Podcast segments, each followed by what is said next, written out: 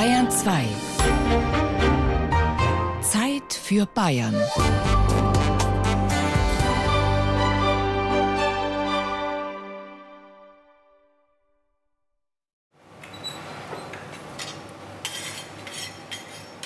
Ich war als kleiner Bube der Werkstatt und habe den Umgang mit Eisen ja als kleines Kind schon mitgekriegt und das hat mich immer fasziniert auch. Also wir waren immer in der Werkstatt auch mit der Gefahr umzugehen. Das haben wir schon sehr früh gelernt. Otto Bayer steht vor der Esse in seiner Werkstatt. Ein dicker Eisenblock liegt im Feuer, etwas größer als ein Ziegelstein, gut mit Kohle bedeckt. Mit dem Fuß steuert er die Luftzufuhr und heizt das Feuer an.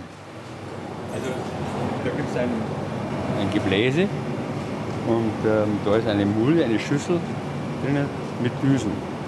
Und die Düsen kann ich steuern, also dass weniger Luft durchkommt von unten her und mehr. Das ist mit Lederschürze steht er vor dem Feuer. Die Schürze schützt vor herumfliegenden Funken und glühendem Zunder. Das ist äh, ein japanisches Wildschwein, weil die besonders dünn und stabil ist. Ist äh, also ich habe das schon nähen lassen dann, aber rausgeschnitten weiter, das ist meine Form. Gell? Das ist, äh, weil die Schützen, die man kriegt, irgendwo, die sind so massiv, die kann ich nicht haben. Das ist, äh, ich muss beweglich bleiben, das ist, das ist nützt alles nicht.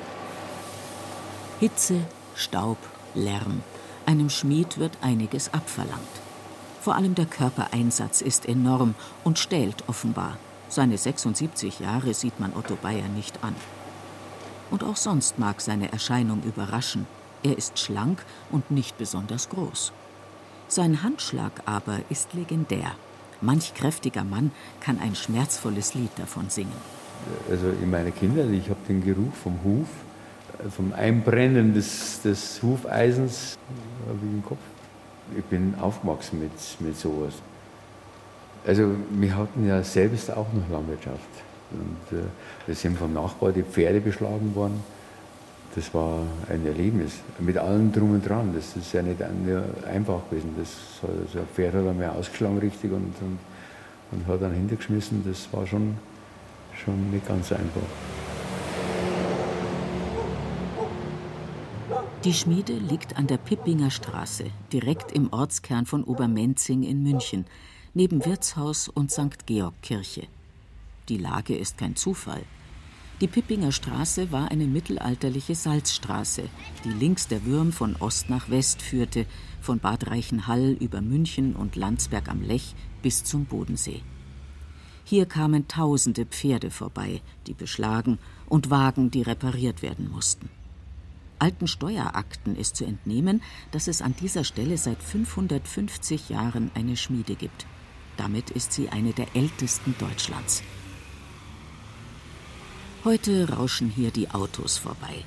Hinter der Einfahrt geht es vorbei an einer großen, dunkel gefärbten Blutbuche, an Skulpturen, Sonnenuhren, Brunnen und mannshohen Zangen bis zur Werkstatt mit ihren großen Fenstern. Das alte Schmiedehäusel wurde schon dem Vater zu klein. 1947 hat er eine neue Werkstatt gebaut. Der Raum ist hoch, die einst weißen Wände vom Ruß des Feuers ergraut. Es riecht nach Kohle. Überall stehen Modelle früherer Arbeiten, Altarkreuze, Leuchter, Brunnen, Gitter. Den größten Raum aber nimmt das Werkzeug ein. Dutzende säuberlich geordneter Hämmer, Zangen und Meißel tummeln sich hier, natürlich selbst geschmiedet. Also zum größten Teil. Das ist äh, also Zangen, nicht alle, aber, aber Zangen und Meißel und also Hilfswerkzeuge, die, die das dann, wird meistens selber gemacht. Ja. Ganz zentral platziert ist der Amboss für das Schmieden mit der Hand, weich gelagert auf einem Stamm aus Lindenholz. Aber auch riesige Maschinen finden sich in der Werkstatt. Lufthammer etwa und Schmiedepressen. Eine sogenannte Friktionspresse ist das mit 130 Tonnen Schlagkraft. Also mit, wenn die mit voller Kraft runtergeht, aber natürlich bis ganz unten. Also wenn ich jetzt da oben arbeite, wenn, wenn das Teil senkrecht drinnen steht, dann kann, ich da keine 130 Tonnen haben. Und, äh, aber es, äh, Stahl hat ja Widerstand, aber Sie werden spüren, das geht, das geht ganz gut.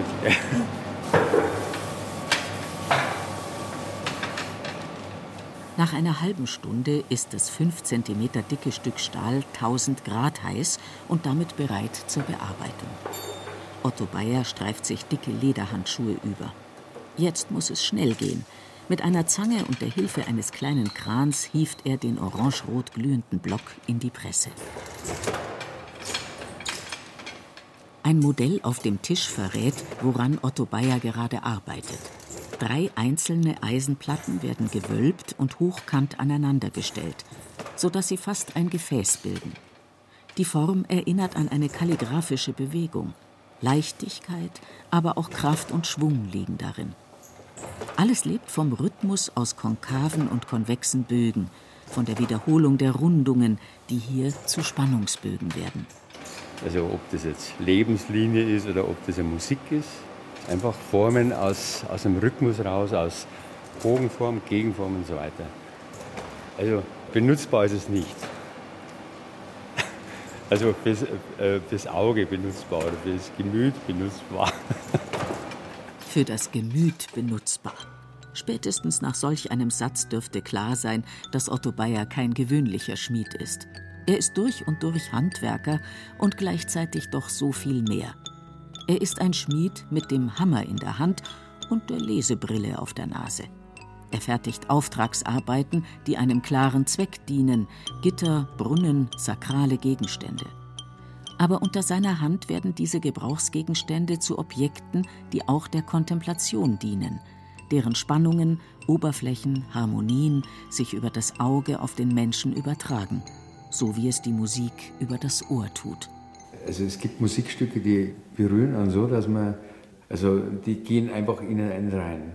Das ist das, was ich mir immer überlegt habe, wie kann ich das umsetzen, dass wenn ich irgendwas mache, dass es die Menschen auch berührt. Für seine Gefäße und Schalen ist Otto Bayer international bekannt. Seine Arbeiten stehen in den wichtigsten Designmuseen der Welt, von der neuen Sammlung in der Pinakothek der Moderne über das Museum für Kunst und Gewerbe in Hamburg bis zum MAC in Wien. Galerien in Frankfurt und sogar im japanischen Kyoto vertreiben die Objekte. Florian Hufnagel, ehemaliger Leiter der neuen Sammlung in München, der größten Designsammlung der Welt, nennt sich selbst einen Gestaltungsfreak. Mit dem Werk Otto Bayers hat er sich besonders intensiv auseinandergesetzt. Weil Otto Bayer in der Tat ein ja, international bedeutender Ausnahmekünstler ist. Schmiedearbeiten wie Designen kenne ich sonst nicht. Er geht dem Material nach.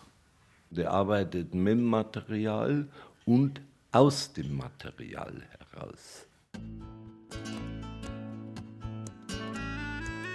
Otto Bayer kommt vom Handwerk.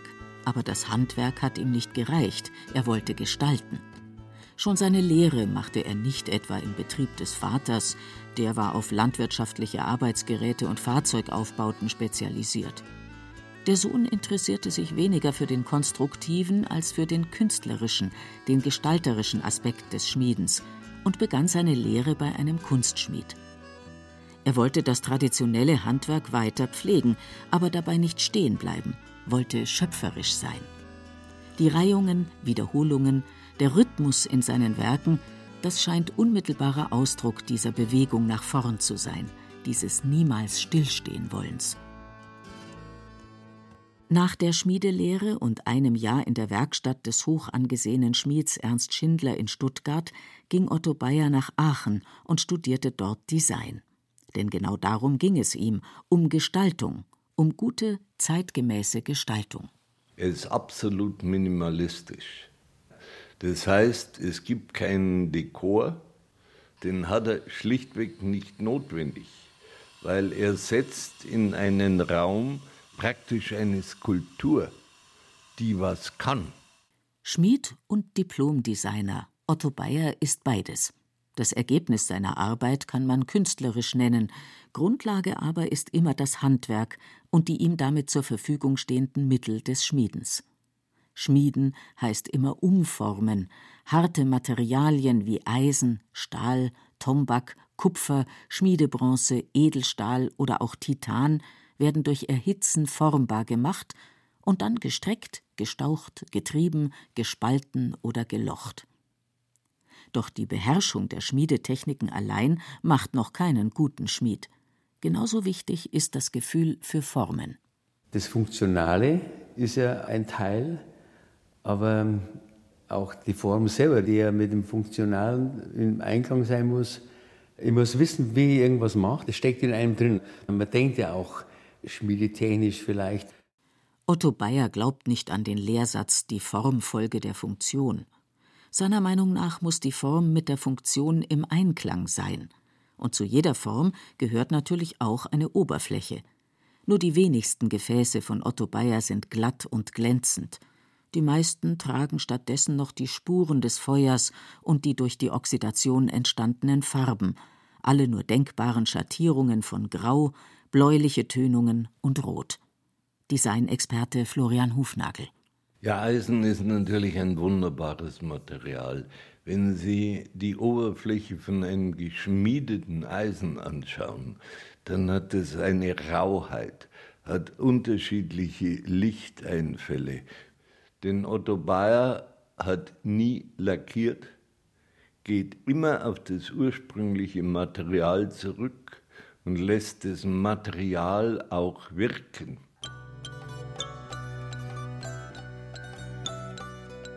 In München kennt man Otto Bayer auch für seine architekturbezogenen Arbeiten.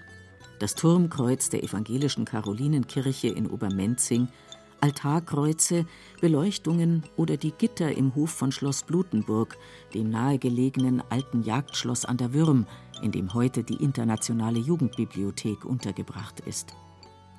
Die Gitter zeigen eine kleine Bogenform inmitten eines Quadrats, das Ganze hundertfach wiederholt. Geometrie und Natur verbinden sich hier. Orts- und architekturbezogene Arbeiten liegen Otto Bayer besonders am Herzen. Doch sie sind über die Jahre seltener geworden. 1957 bis 60, glaube ich, war meine Lehrzeit. Also im Vergleich zu jetzt, für die normale Architektur wird relativ viel geschmiedet noch. Also das ist einfach nicht mehr der Fall. Also Kunst geschmiedet. Die Architektur ist nüchterner geworden und äh, ich würde sagen, zweckdienlicher. Das Schmückende ist, äh, hat sich reduziert, hat sich äh, fast verloren. Das Schmückende ist vielleicht in der Raumproportion oder sonst irgendwo, aber das ist nicht schmückend. Das ist, äh, und das, äh, in der Folge hat natürlich auch, ob das ein Geländer war oder ein Fenstergitter oder was, die sind auch nüchterner geworden und, und geradlinige, einfach senkrechte Stäbe, die mussten nicht mehr geschmiedet sein, sondern auch eine Preisfrage natürlich.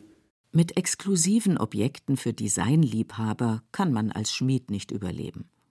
Zu einer seiner wichtigsten Einnahmequellen über die Jahre wird die Herstellung alter Münchner Straßenlampen. Mehr als 1600 dieser Lampen hat er zusammen mit Mitarbeitern hergestellt, für die Sendlinger Straße etwa oder das Nymphenburger Schloss. Auch in Würzburg, Volkach, Essen, Klagenfurt oder der Schweiz finden sich seine Lampen. Arbeit gab es genügend so. Und ich habe einfach langsam mehr und mehr einfach Schmiedesachen nach meinen Entwürfen auch herstellen können und habe Beleuchtungskörper hergestellt. Über Jahrhunderte hinweg kam dem Schmiedehandwerk eine besondere Bedeutung zu. Als Hersteller von Waffen, Gefäßen, Werkzeugen, Hufeisen, Scharnieren, Griffen und Geländern waren Schmiede lange Zeit unentbehrlich.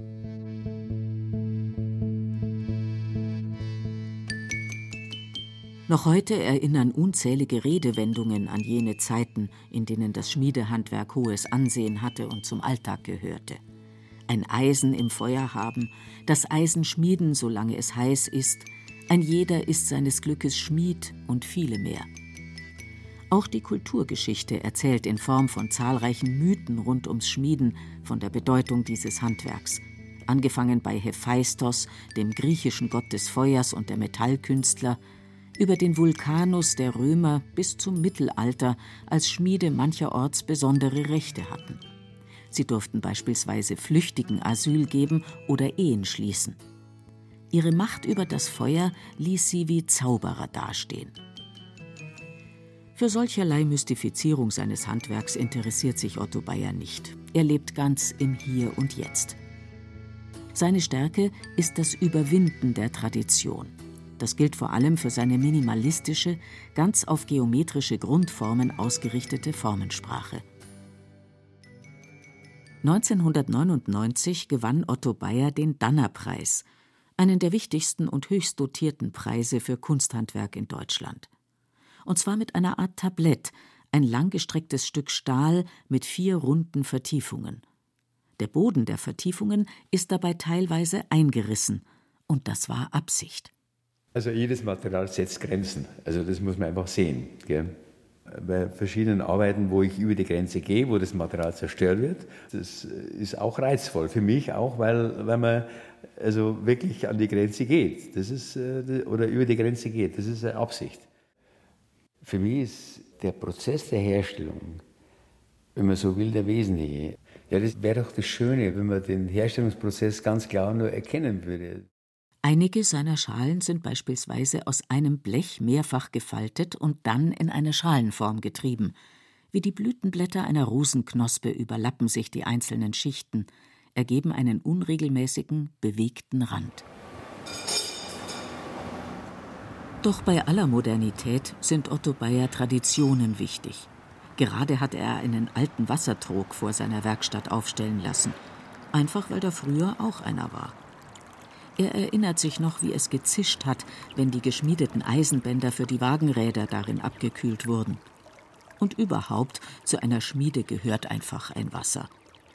Sonst aber ist Otto Bayer ein Mann des Feuers. Gerade erst war er auf Stromboli und ist natürlich bis hinauf zum Krater des Vulkans gestiegen.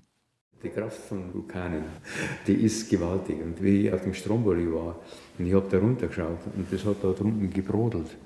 Das war für mich ein wahnsinniges Erlebnis. Doch während Otto Bayer auf Stromboli war, wütete daheim in Obermenzing ein Hagelsturm. Fenster, Lavendelstöcke, Blutbuche, alles wurde zumindest teilweise zerstört.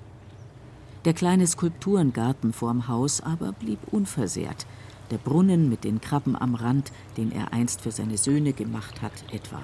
Oder auch das ihm wichtigste Objekt von allen, ein dreidimensionales Gitter aus Würfeln, seine Diplomarbeit von 1968.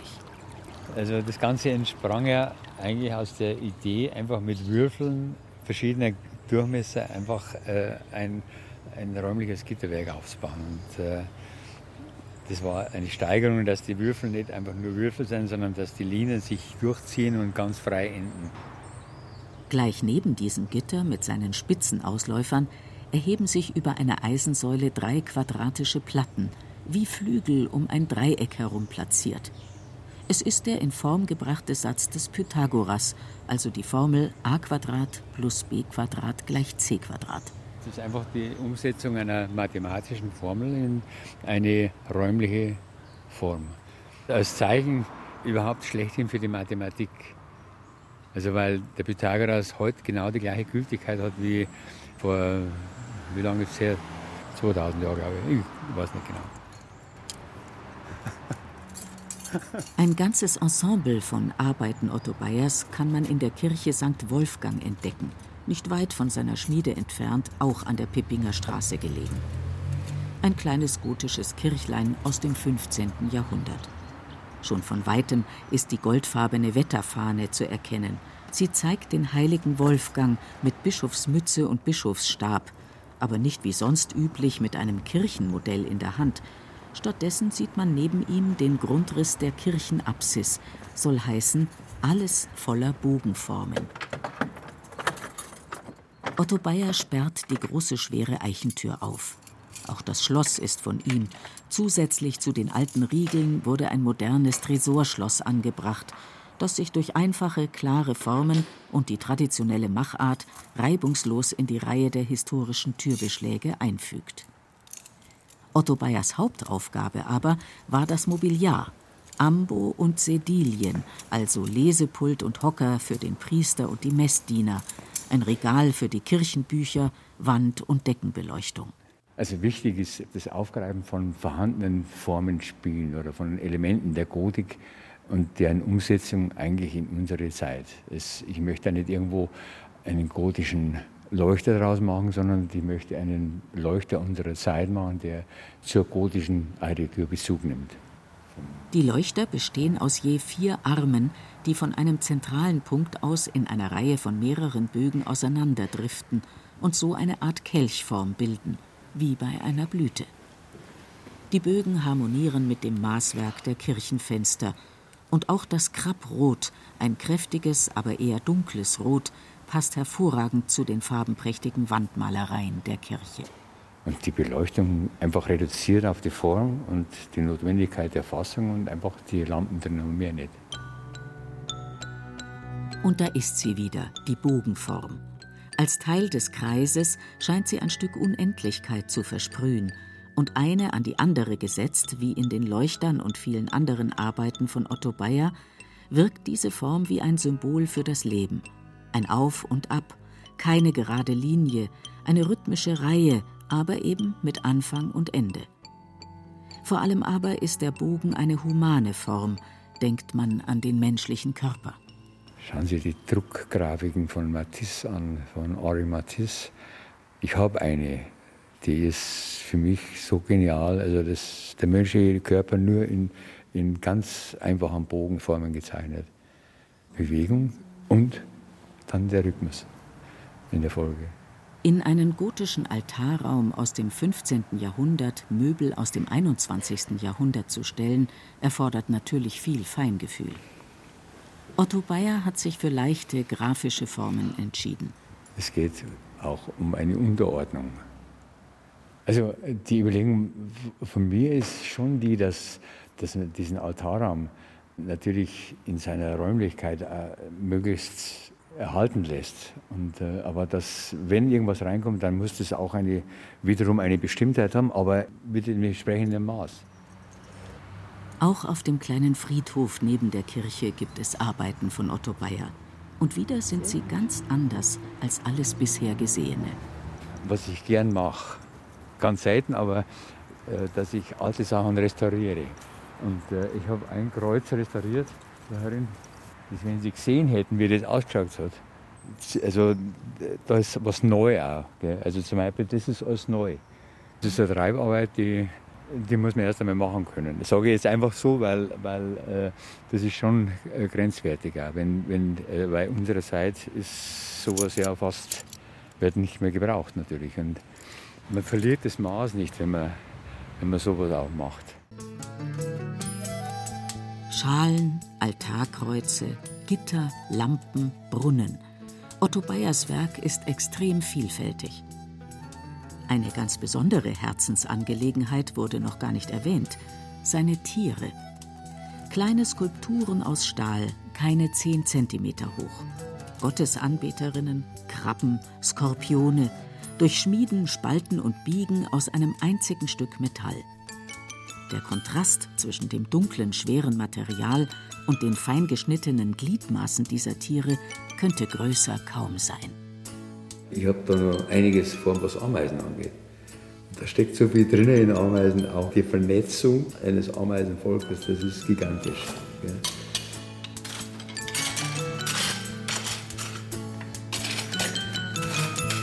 So. Ja, dann schauen wir, ob wir was kriegen. Ja. Wenn Ihnen dieser Podcast gefallen hat, dann gefällt Ihnen vielleicht auch Mythos Bayern. BR-Historiker Gerald Huber nimmt Sie mit zu Personen und Objekten aus tausend Jahren bayerischer Geschichte.